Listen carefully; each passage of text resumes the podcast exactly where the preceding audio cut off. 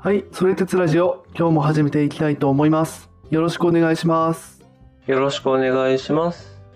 はい、今日も引き続き近代哲学の父デカルトというところで、えっと、まずは、えっと、一番有名でいいのかな、えっと、方法除説というところについて今日は教えてもらいたいと思います。はい。では早速本題のところで、まあ、方法除説っていう本をね、ちょっと読みながら、あの、まさに我を思うゆえに我ありって何だったのかっていうことを今日はちょっとね、ご紹介していこうと思っておりますと。で、早速ね、こう、冒頭、どんなあの言葉からこの本始まるのっていうところなんですけど、うん。あの、この本の、まあ、その最初っていうのは、その良識は、この世で最も公平に分け与えられているものであるっていうふうに始まるのね。うんうん。まあ、つまり物事をちゃんと考えるとか、これっていいよねとか悪いよねっていうふうに、まあある種判断するみたいな能力っていうのは、要は誰でも持ってるよねとうんうん。いうことを言うんですと。はいはい、あの善悪の判断ね。うん、あ、そうそうそう。まあ善悪の判断だけじゃなくて、その物事をちゃんと考えるみたいなことかな。うーん。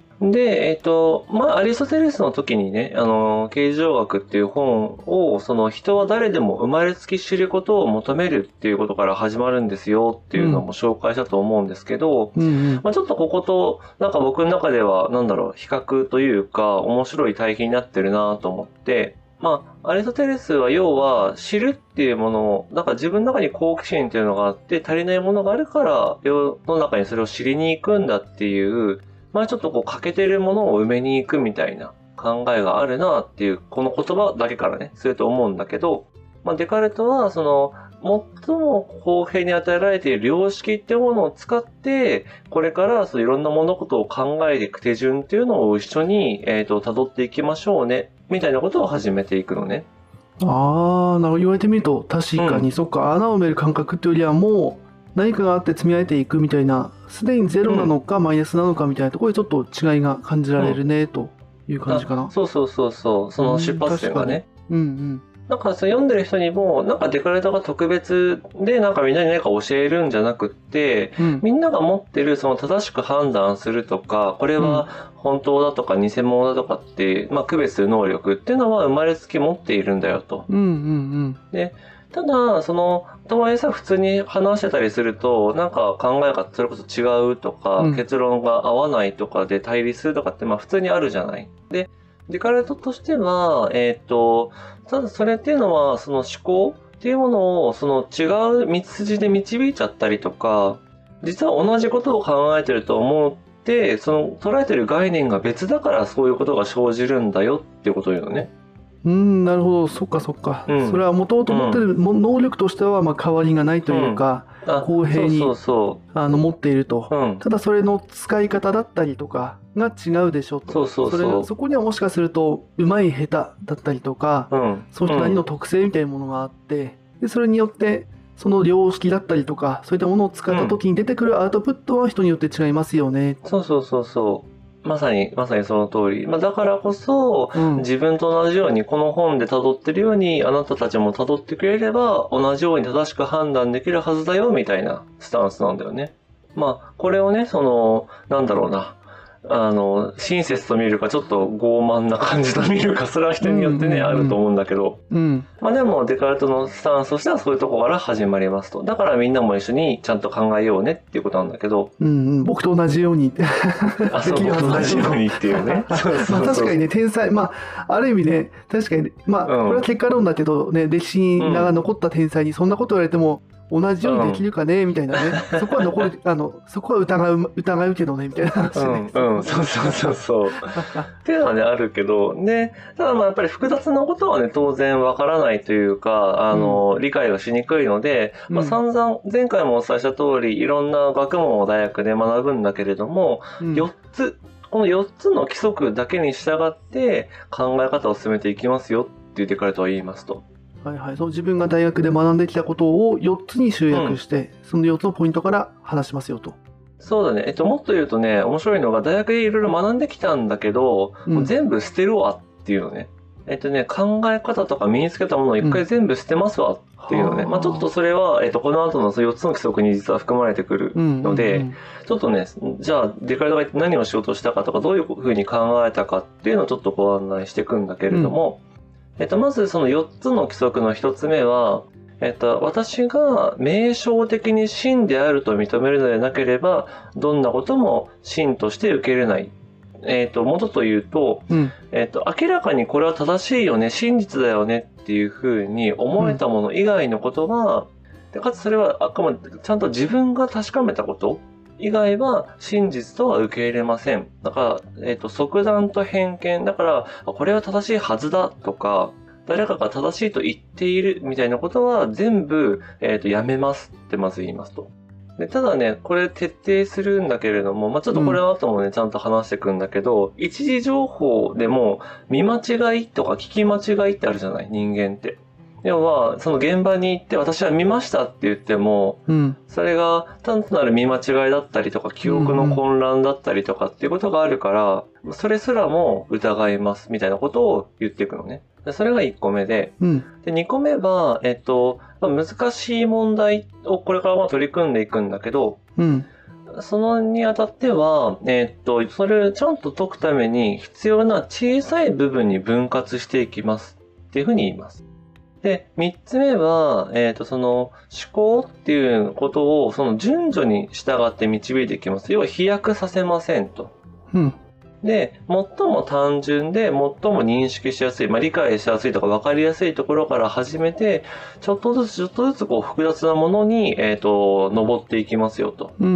ん。でそういうふうに思考を積み上げていくと、まあ、複雑なものも、えっ、と、まあ、ある種解明できるよねっていうことを言って、で、最後4つ目に言うのは、うん。えっ、と、あらゆる場合にぬ、完全に抜け漏れをなくして、何も見落としがなかったと確認します。みたいなことを言いますと。はいはいはいま。あ、この辺ってさ、結構その、いわゆるロジカルシンキング的なというか、そのね、ミーシーで抜け漏れなくとか、その問題は分割せよみたいな話と結構近いから、なんかね、うん理解はしやすいとは思うんだよね。うん、そうだね。確かに。だし、うんそれこそ MIC だったりとか、あの、うん。あれ、ガントチャートとかでさ、あとあのタスク、はいはい あの、プロマネ的な 発想であの、うんうんあると思うんだけど、大きなプロジェクトをタスクに分解して、さらにみたいな。ううん。なんかそういう、こう、で、最後抜け漏れなかったよね。で、それを順番にやっていくと、そのプロジェクトを達成できるよね、みたいなものに近い気がした。はいはいはいうん。そうだね、そうだね。で実は逆に言うと、そのデカルト的な思考が、あの、仕事とかに反映されると、そういうガントチャートとかミーシーとかになるっていう話であって、その原理は実はデカルトのこういう考え方にあるんだよね。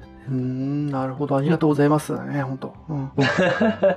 そう。で、じゃあそのデカルトはなぜそういうことを考えたかっていうと、うんまあ、要はもともと、あの、前回もさせた通り数学っていうのをやっていたので、彼からすると、その、単純でね、あの、すごい、なんだろう、誰でもから例えば1たす1は2であるみたいな、うん。明らかであろうということから、あ例えば全ての有理数はとか整数はみたいなこう複雑なことに発展できるっていう、まあそういう幾何学の証明っていうものを念頭に置いてるのね。だからその正しいものとか真実なものっていうのをこれは真実である、これは真実であるっていうふうに積み上げていけば、うん。どんな離れたものにも到達できるし、まあどんな隠れたものとかその真実っていうものを発見できるよね、みたいなことを考えてますと。なるほど。この考え方で言うと、そう、うんとうん。数学とかは特にその、うん。えっ、と、ある意味真実というか、真理みたいなものが、あの、確定しやすいというか、そういう、こう、ある意味、こう、正解っていうものを導きやすいようなものの考え方っていうものを土台にして、で、それを数学以外のものにも適用できるんじゃないかな。最初言ってた良識みたいなとこはいろ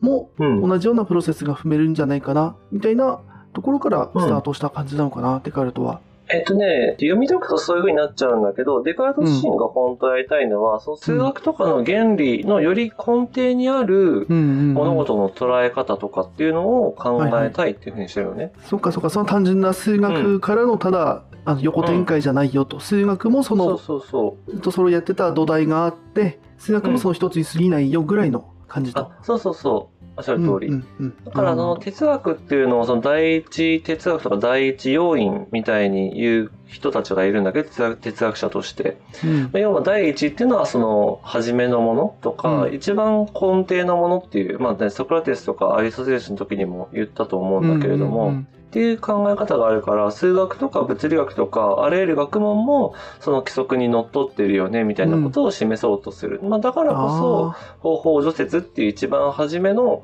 方法についての話だよ。そこから数学とか、えっ、と、工学、光の学問とかっていうものを、こう、私は説明していくよっていうふうに言っていくんだよね。で、ただまあこれは、その、僕が本、読んだ本の著者とかも言ってたんだけど、とはいえやっぱりこう、あの、その第一の学問とは言いながら、数学的な考えをちょっと引っ張ってきたりとか、自然科学的な考え方をやっぱり、あの、なんだろうな、応用してる部分っていうのが見れるから、まあそこまで厳密にできてたかっていうとそうじゃないよね、みたいな評判とか評価もあるんだけど、はあ、なるほど。それはそれであれだね。あの、こんだけ頑張ったのに、そんな批判されちゃうんだっていう、ちょっと、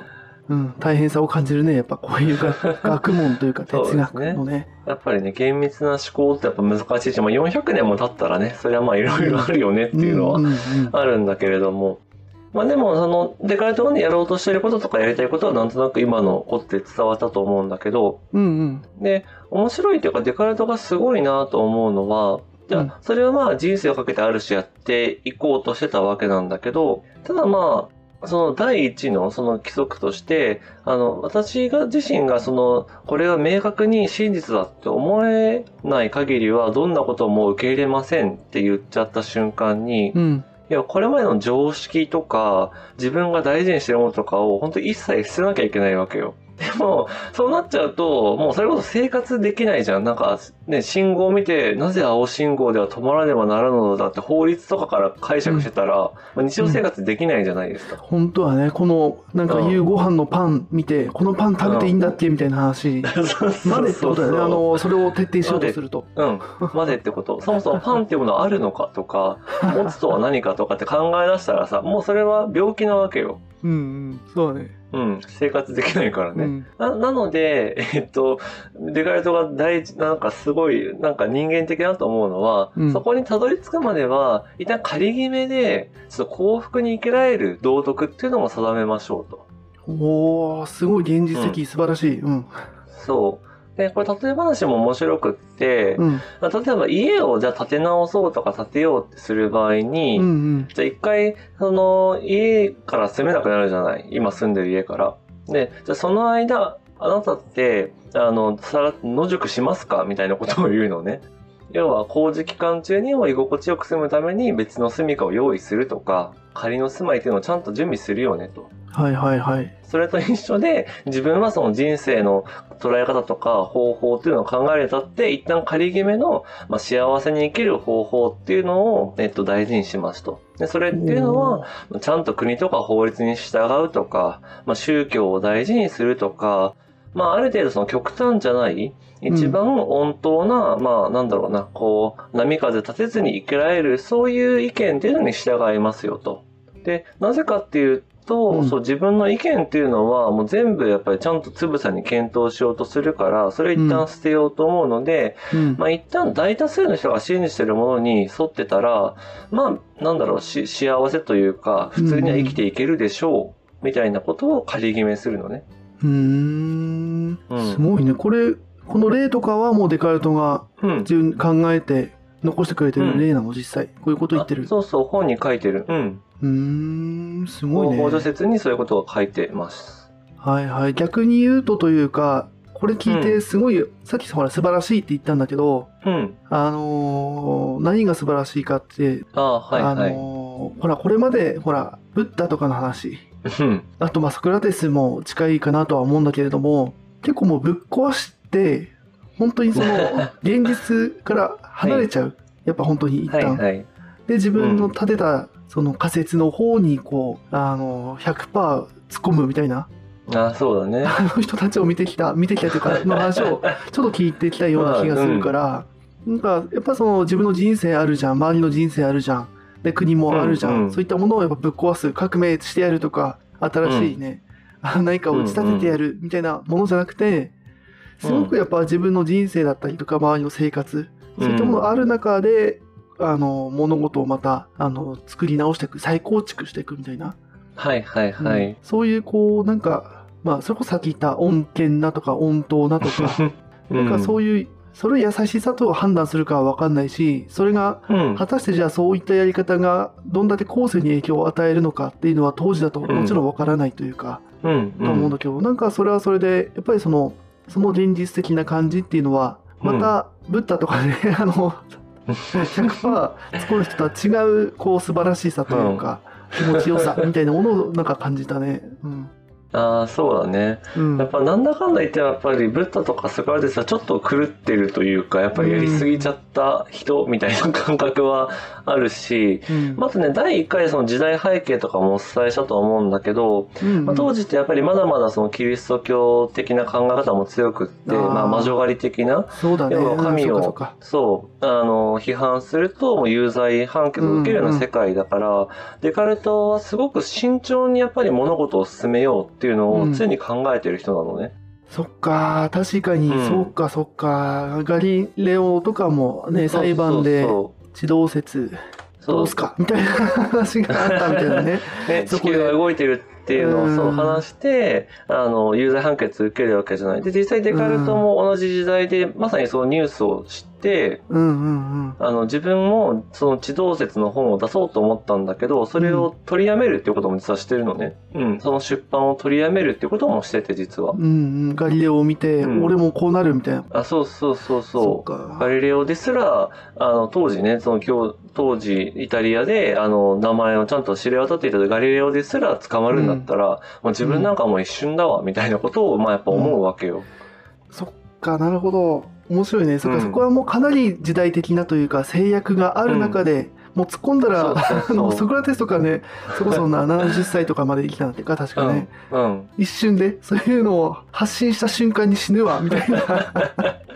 そうだね。まあ最終的にはね、あれ、だソクラテスも死刑になるんだけど、やっぱりそのアテネの当時の安定から、その変動の時代を多分ね、やっぱりそれは反映してると思うし、まあ、ブッダはね、ゴータマ・シッタルタの王子として、やっぱりその王族である、まあ、あんまり自由なこと言っても、まあ、そんなにこう、ね、しょっぴかれないみたいな、うんうんうんやっぱりそういうね、時代背景とか、その当時の権力的なものもあっただろうから、やっぱりこうね、思想とかと、その生きる時代とか、うん。その人の社会的な地位とかっていうのは、まあ、やっぱり切っても切り離せないんじゃないかなって僕は感じてるな。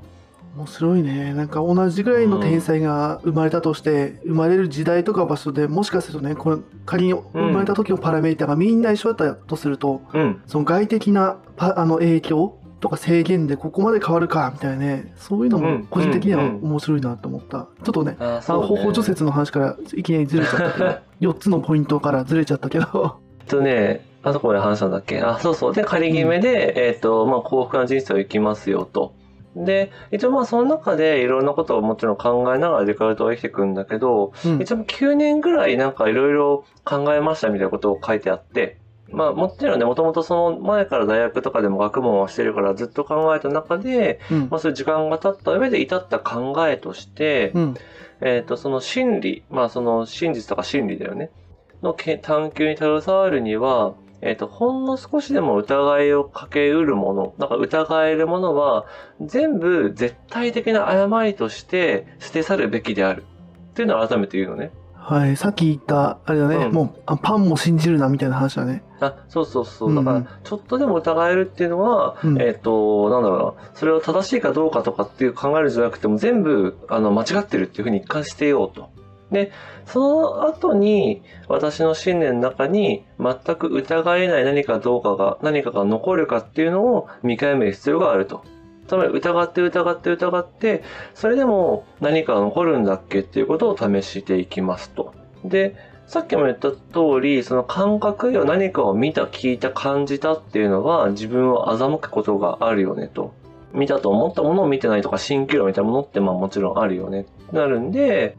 だから感覚が想像させる通りのものは何も存在しないっていうふうに、えっ、と、想定しますと。うんうん。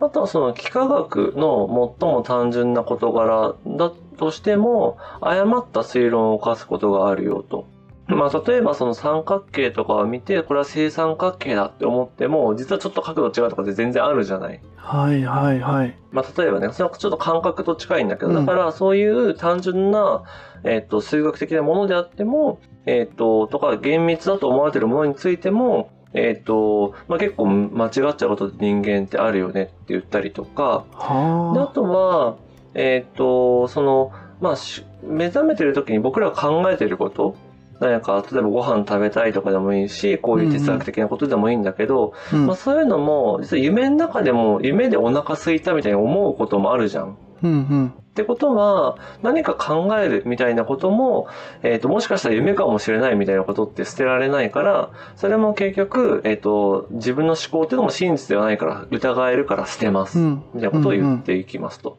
うん。へえすごいさっきそう最初ほら感覚は自分を欺くからみたいなうんのいきいきなり出てきて、なんでデカルトがそういうねある意味あのブッダみたいなさ あの流れジナみたいなさあのはい、まあ、はい、っていうかまはい。あ古代でもいいんだけどね、うんあ存在するものとあの認識が違うにはいはい至ったんだろうかって最初思っちゃったんだけど、うん。そういうことかその幾何学的なそういう素養があるから、あれだよねあのよくあのイオンとかでやってるトリックアート展とかってあの、あのちょ あっるね。うん、うん。と田舎だとやってんだけど、はい。とやってんだけど あるある。うん。ああいうこう視覚的なトリックとか多分ああいうのがこう、勉強してると幾何学とかだとあるのかなもしかして、うんまあそうだね。そういう作詞的なものもあるだろうし、あとはその証明できたと思っても、実は途中でちょっと違ってて、その証明間違ってたっていうことも、まあ当然あるよね。数学とかやってると。ああそっかまあそれをそっか、うんある意味証明したっていうところと感覚の違いっていうふうにも確かに表現できるね。確かにそれも、あうんうん。そうそうそうそう。でうん、ここで、あの、やっとね、この一番有名な言葉が出てくるんだけど、こうやって、もうあれも偽物だ、これも偽物だってやってる間も、うん。そう考えているこの私っていうのは必然的に何者かでなければならないっていうことを言って、そこで、だからこそ、我を思うゆえに我ありっていうこの心理は会議論者、だからああらゆるものを疑う人たちのどんな途方もない、あんなこともこんなことも偽物な心理ではないっていうような想定でも揺るがし得ないほど健康で確実なのを認め、この真理を求めていた哲学の第一原理として、ためらうことなく受け入れられると判断したっていうふうに言うのね。あんなことも疑って、こんなことも疑うけど、その疑っている、その私っていうものの存在は、えっ、と、絶対について回る。ので、これっていうのは、我を思う我ありっていうこの真理を哲学の第一原理とします。っていうふうにここで宣言するのね。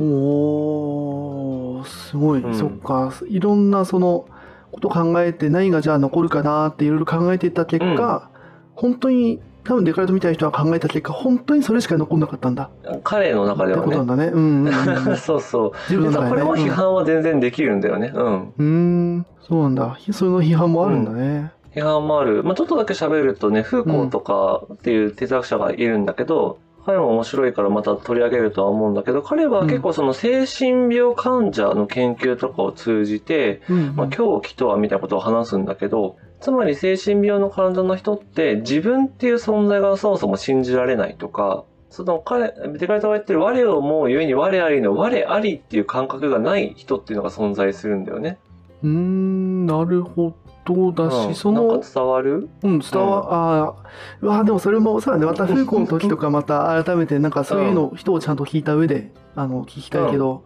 それで言うと、あの、我、思うゆえに我ありの、今、我ありが、うん。っ。ていう話したけど、その場合って、うん我、思うの方すら、うん。おかしなことになってるはずだから、まさにまさにその通りうん、この命題自体が存在しないんじゃないのって思っちゃうけど。そういうことそういうこと。だから、うん我思う、ゆえに我ありってデカルトは言ってるんだけど、うん。我思うって思えない人がいる。要は誰かが自分にこうやって、そう、我思うっていうのも、誰かに思わされてるんじゃないかとか、横で誰かが支えて私にこんなことを考えさせるんですっていう人ももちろんいるし、自分が考えているっていうその自分っていうものの実在感がないんです。統合失調症とかね。っていう人もいるっていうことが、うんやっぱり時代が下れば下るほど、その精神病とかっていうのがちゃんと取り上げられて分かるようになってくるみたいなこともやっぱり時代の流れとしてあって、はいはいはい。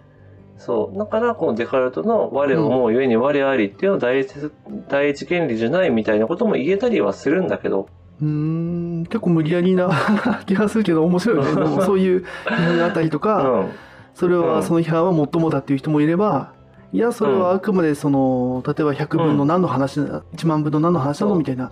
話をする人もいるんだろうなって思った。そうだね、そうそう。うん。なんかそういうことも含めて考えるとやっぱ哲学って面白いなとか、うん。人間が考えると面白いなっていうのはうん。思ってます。っていつものなんか僕のこう哲学うん。面白い話なんだけど。そうだね。確かにそういったね、批判を受け入れてそれに本当に頼るのかってもう一度考える姿勢っていうのはね、こういうことを多分考えたとかそれを支持する人には必要な姿勢だと思うしね、うん。それは。そうだね。うんだからやっぱ盲目的にね、デカルトが我を思うゆえに我ありって言ったからそうなんだとか、疑い得ない我っていうのはあるんだっていうのは簡単だけど、うんまあそれだとデカルトが本当にやろうとした全てのものをちゃんと疑ってますかとか、うんうん自分でちゃんと正しいと思ったことだけは信じてますかっていうことから離れちゃってんだよね、やっぱり。うんまあ、みたいなところでまたデカルトに戻ると、まあ、うんここで言う我っていうのは何かっていうと、まあ、ざっくり心とか精神みたいなものだと思っても大丈夫なんだけど、うんまあ、もうちょっと言うと、その考え、何かを考える主体みたいなものなんだよね。やっぱシンキングシングさ、ごめん、ちょっとあ言葉忘れちゃったけど、えっ、と、うんそういう考えるものみたいなことをあえて言葉としても使ってたりはするんだけど、うん